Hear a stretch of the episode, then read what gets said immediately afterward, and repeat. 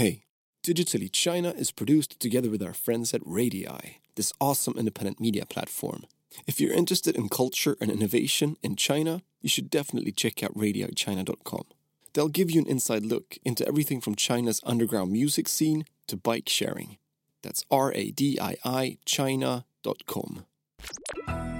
The reality is is that brands are really, really taking a wrong approach to dealing with modern day Chinese customers. And it's one of the reasons why brands have become beholden to KOLs is because they've dropped the ball in this age of social and now kids on the internet drive more traffic than they can themselves.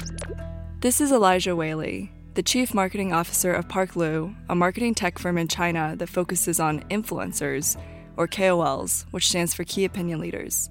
They're a key part of social commerce, where promotions and sales are done via social networks or social media. It's an increasingly important part of China's lucrative e commerce industry, where buying products online is already very much integrated with social. In this episode, we're going to talk about one of China's fastest growing social commerce apps called Xiaohongshu, which literally translates to Little Red Book, but they go by Red in English. We'll walk through some of the challenges they're facing in trying to monetize this community and the role that China's multi billion dollar influencer or KOL industry plays. We've been talking about social e commerce ever since Pinterest got big in the West many, many years ago. But it's only in China that actually happened for real, both thanks to a more social online audience, but also thanks to a tight connection between content and e commerce. Welcome To digitally China. A podcast about the fascinating Chinese, tech, industry. created together with Radii. I'm Eva. I'm Jacob. And I'm Tom. So, according to various studies, China's gaming industry is now, in fact, the largest in the world. You may know their messaging app called WeChat.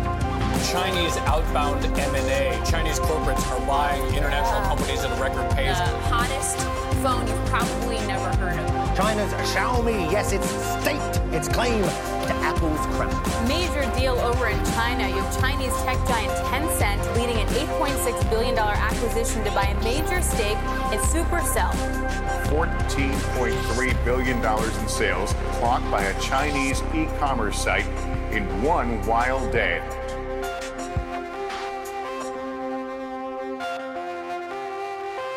So I'm actually not a heavy Xiaohongshu user, and you know I'd always known about it, but I never really got into it because I assumed it had to do with shopping. I'm not really someone who browses e-commerce sites a lot, but now that I've looked at it more, you know, in part because of this podcast episode, I actually really like it because it reminds me of Instagram, and I think anyone who knows me personally knows that I love Instagram and I'm I use it every day.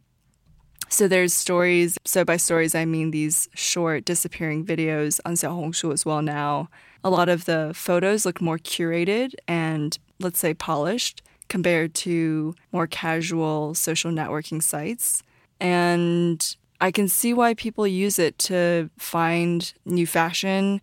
You always see way more attractive and stylish people on Xiaohongshu. I'm really surprised. Like everyone looks great on the platform. I don't know what filters they're using, but I think I can see why people or brands would be interested in being featured there or even browsing the site to see like what young female consumers in China are like what their taste is and what they're looking for. Yeah, I think especially within the categories of fashion or cosmetics or more visually compelling consumer products, Xiaohongshu is really good. I mean, you can just go in there and search for any brand, let's say Uniqlo or Zara, you know, and you'll see so many different photos user generated of different outfits using whatever brand you search for, which is a great source of inspiration and education if you're into buying a new outfit or want to upgrade your look. I mean, I think there's also a lot of stuff on there now that's not directly tied to buying stuff or even fashion per se. Like, I think, and I don't know if this is just because of the people I follow, but I've come across a lot of other random videos, like, I don't know, a whole group of Xiaohongshu accounts that just post videos that teach you how to take photos so that your legs look long and that you look tall and how to make yourself look attractive. There's this one post on like, okay, like how do you take photos in a swimsuit if you don't have a nice body? And then it showed someone like, you know, leaning against the side of the pool inside the pool so all you can see is like their arms sort of and their head. I mean, I was like, oh yeah, that's a good idea. But there's so many videos just on how to make yourself look good in photos. And that's obviously not related to fashion. So I, I think it's, you know, it's obviously a bit broader than, than just like, oh, look at the clothes I'm wearing, or this is a review of this restaurant, that kind of thing. Yeah, actually, the core of Xiaohongshu is what makes it really unique compared to Western social media. So it is those notes or those articles that are really long format, and they're usually very educational, i.e., you could be a user, you know, writing a really long article about how to mix the best colors in your outfit, or how to choose different types of makeup, or or how to take care of your skin in a specific way, stuff like that. Yeah, so that actually makes a lot of sense because when Xiaohongshu started in 2013, it was actually more of a shopping info app more than, let's say, a social network or social commerce app. And specifically, the app was targeting mainland Chinese consumers who were traveling to or lived in Hong Kong at the time. And the two co founders, Miranda Chu and Charlwin Mao, they quickly realized that a lot of mainland Chinese consumers have a lot of questions when it comes to buying overseas products. So if you're traveling to Hong Kong, it's very natural to wonder, oh, what kind of handbag should I buy? Or how do I get a tax refund? Or what kind of skin moisturizer is worth trying out, these kind of questions. So Xiaohongshu actually grew out of that user scenario, I guess, and then quickly became an app for window shopping around the world. So different countries, not just Hong Kong, obviously, but it was also targeting people who weren't necessarily traveling. So people who were just shopping online for imported or foreign goods, or people who were tapping into China's Daigou market, which is when people buy stuff for you overseas. So they basically started as a shopping guide for Chinese users uh, to get products from abroad. And then through that and through that shared interest of those users around fashion, a lot of lifestyle products, they become more of a social media, social network where people share interesting information to each other, both regarding how to buy things, but also how to use them. And now we're seeing the next step of it, which is that they've become a super big channel where people share a lot of stuff and now also actually buy directly from Xiaohongshu.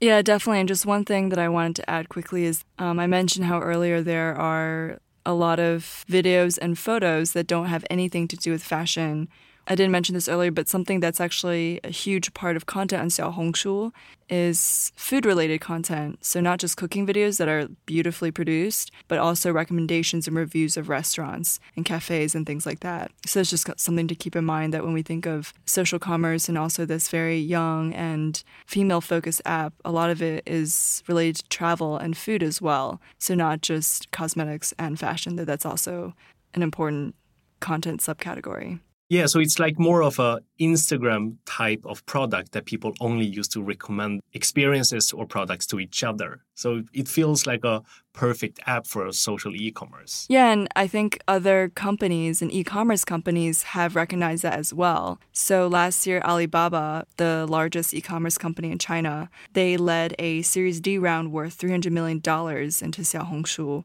which at the time put its value at about 3 billion dollars, which that says a lot about how people view its e commerce potential, right? But I think what's surprising to me, at least, is that e commerce on the platform still hasn't really taken off, especially when you compare it to cheaper and you could say less.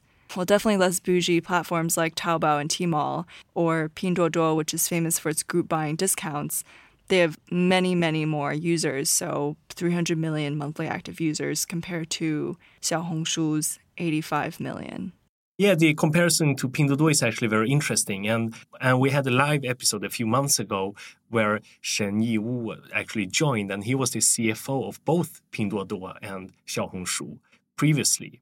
And I think he actually said it most clearly mm. when he compared these two services, which is that from a Western perspective, when we look at social e commerce in China, we usually group both Pinduoduo and Xiaohongshu in the same category. But actually, they are extremely different and shouldn't be compared at all. Because Pinduoduo is actually at its origins just an e commerce play. They sell very cheap products. And then they've been very good at leveraging the social graphs of, let's say, WeChat and other social media services in order to enable people to buy things together yeah. and create kind of an experience around that. But Xiaohongshu comes from the other angle, which is that they are actually just a social product. And on top of that type of social graph, they try to build some type of e-commerce business. No, it makes a lot of sense because in Pinduoduo, the social part kicks in at the end of the funnel, right? Like Yeah. when you're actually buying and you want to drive down the price. That's my understanding. Yeah. But for Xiaohongshu, or let's say if we think about Instagram or Pinterest or whatever, or you know Facebook or other social platforms, the social part of the e-commerce comes very early. It's about discovering new products, which I think also makes it a bit finicky when you want to track how influential or how effective your marketing is, let's say through influencers, which we can talk about later. But yeah, that makes sense. Like there's a huge difference in when the social aspect actually becomes a part of the buying process for Pinduoduo versus Xiaohongshu. Yeah, and I think that's what makes social e-commerce and uh-huh. Xiaohongshu specifically so interesting. The way Shenyi summarized it was using the terms discovery-based e-commerce and search-based e-commerce, where the old world, the Amazons and Taobao and actually Pinduoduo as well, are search-based type of experiences where a consumer, for example, thinks about buying, you know, a new pair of jeans and maybe searches for jeans or a specific brand, and then through that decides what product to buy mm-hmm. and buys it. Well, discovery based is much earlier, as you say. You might not even know that you want a pair of new jeans. And somehow, while browsing the app, you, you get so inspired by someone else having this great outfit and whatnot, and you decide you want a pair of white jeans. I think what's interesting about Xiaohongshu is what you just mentioned is that on Taobao and other e-commerce sites, you search for something that you want and then you look through the options to see it's probably ranked by reviews, how many items they've sold, and also probably price as well. So that's kind of how they rank results for you. And it's very search focused, right, on Taobao, etc. And what you just mentioned is that social is more about it's a less directed search and discovery process because you're looking at what your friends and the people you follow are posting. But I think what's interesting is that when I spoke to Elijah, he kind of pointed out and emphasized that search is really important for driving traffic on Xiaohongshu as well. So it's kind of in the middle in that sense because people go on the app to look for very certain product reviews or types of experiences, right? Like, oh, what cafes should I check out in Hangzhou, etc. What kind of like travel logistics plan should I set up for my upcoming trip or what clothes should I buy, etc. And that's very specific and directed, but once you put that in, the search results are ranked socially as in as in stuff that has been liked a lot or there's a lot of comments or whatever, those get priority. So I think it's interesting to see Xiaohongshu kind of straddle both of these, both search and social discovery. Yes, and one feature I really love with Xiaohongshu is that imagine you're like seeing a few photos of an outfit, exactly like Instagram, right? Mm. But when you tap into that post and you see the outfits, every single clothing on those photos are actually tagged to the real clothing or like the real product. So, Yeah. so, so for example, let's say you're wearing a T-shirt from Chanel. Yeah? Yeah. And then it just says that it is a Chanel t-shirt. And if the brand have e-commerce integration with Xiaohongshu, you can immediately tap and buy.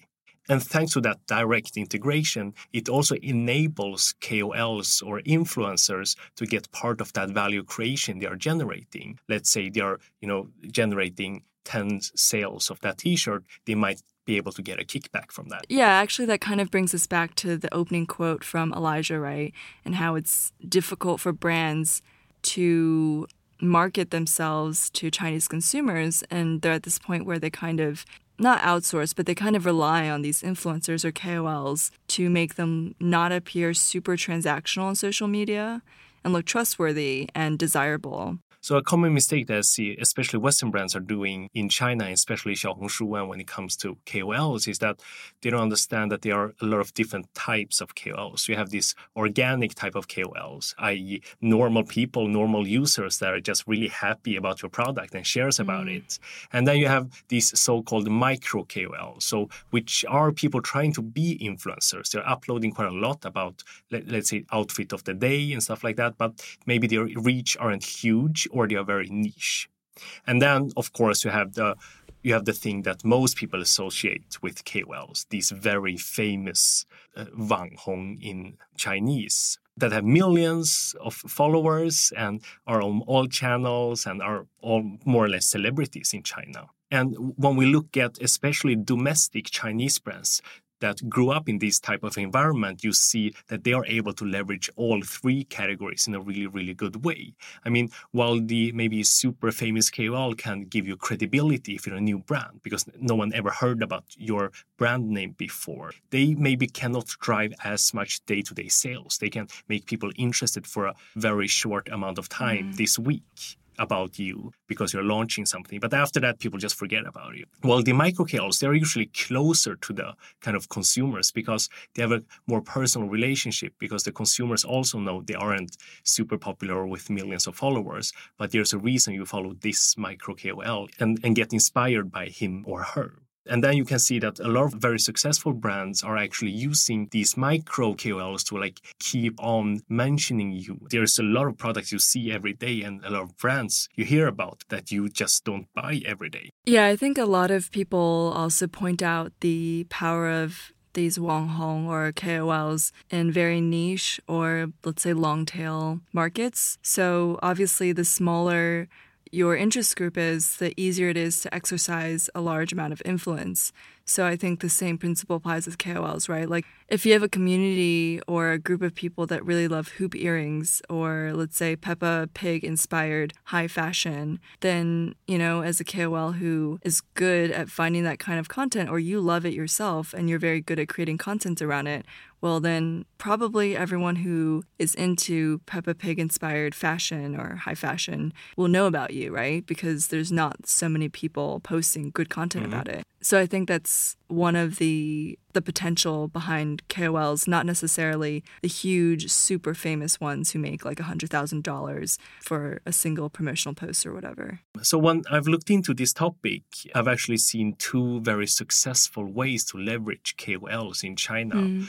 One is the more below the line way. And I think one of the most famous examples of this is Daniel Wellington or DW, the watch brand that blew up a lot in China okay. and now actually have retail stores in China. And when they entered the Chinese market, they knew they were kind of a affordable watch brand. So instead of like spending big with these super famous KOLs, they literally found thousands or tens of thousands of micro KOLs, everyone with maybe only a few hundred people or a few thousand people wow. in reach. And they asked all these micro KOLs to tell the story about the watch the way they wanted. I think the way the Chinese consumers saw the brand was that suddenly they were seeing a bunch of posting photos of this watch and you know and suddenly oh maybe I should try it because it's really affordable. So yeah, I think it's great to look at an example where brands work really well with influencers because they're obviously very powerful in the sense that they manage to straddle, you know, encouraging you to buy stuff, this very commercial end goal with appearing genuine, authentic, and trustworthy. They're this kind of go between, right? So I think they're very powerful, but you know, I think a lot of brands and platforms like e-commerce sites or even Xiaohongshu, they don't always know how best to work with them. And this is actually something that Xiaohongshu has recently struggled with. This is how Elijah put it. They don't want high quality content on the platform. And really, what that looks like is they don't want edited videos with high technique of editing. They don't want anything that looks even resembles PGC. They don't want high quality images that have been touched and such. They're actually restricting, or when any post that looks high quality comes up, they're actually restricting traffic to it. And what's funny is it's actually the opposite approach of what Douyin used to create dominance in the short video world.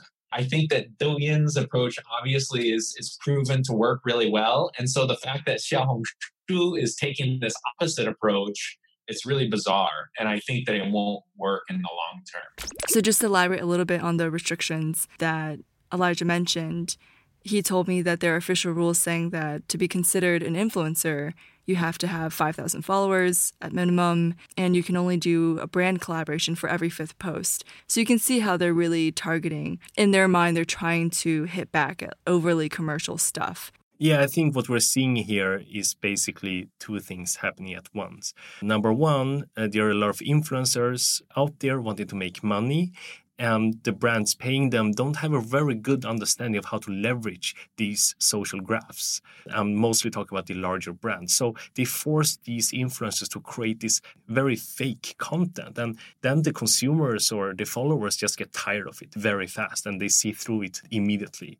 The second reason I think why Xiaohongshu has a kind of registration process all that is obviously because Xiaohongshu wants to be part of that revenue stream, right? Yeah. As it works today is that a big brand just reaches out to an influencer directly and Xiaohongshu is just there with the app enabling all this growth, but they get no money and the influencer gets all the money. Yeah. But I think the topic about quality is the largest issue. And maybe the like first growth phase of this type of influencer driven sales have matured quite a lot. And now users are used to that type of communication. So now you actually need more truthful type of content in order to be able to help a brand get any type of effect. I mean, that makes sense to me, but I think I also agree with Elijah, which is that users nowadays, I think, are more accustomed to a higher quality of content than maybe in the past. And I wonder if Xiaohongshu is conflating authenticity with unpolished content. You know, like as someone who looks at a lot of content, let's say just on Instagram, you do really enjoy stuff that's been put together well. Good photos, well thought out posts, reading a post that teaches you something new or gives you a new perspective. And all those things take time. And maybe someone's dedicating their career to putting together these posts or most of their time, right? And it shows in their work. But I but it doesn't necessarily turn commercial, right? Just because it's high quality. And I think conflating those two and putting out hard rules to try to tackle that might be an issue. So I actually spoke to a KOL her name's Huo Qiu, and she's a fashion and cosmetics influencer who has roughly a million followers on Weibo, but just 30,000 on Xiaohongshu. And this is how she described her view of Xiaohongshu and why she doesn't put as much effort into growing her presence there compared to Weibo. I feel there's a lot of commercial content on Xiaohongshu. It's easy to come across ads. And maybe it's because I don't understand the rules. But sometimes I see super popular and viral content that isn't top quality. In fact, the content that I consider to be very good and unique is just quietly off to the side. So that's one reason why I rarely operate on Xiaohongshu, relatively speaking. Yeah, so I think in addition to the challenge that Huo just mentioned, which is treading this thin line of trying to sell stuff while not appearing too transactional, right? I think another thing that companies struggle with is in China and globally, social platforms and e commerce sites suffer from fake accounts and malicious accounts.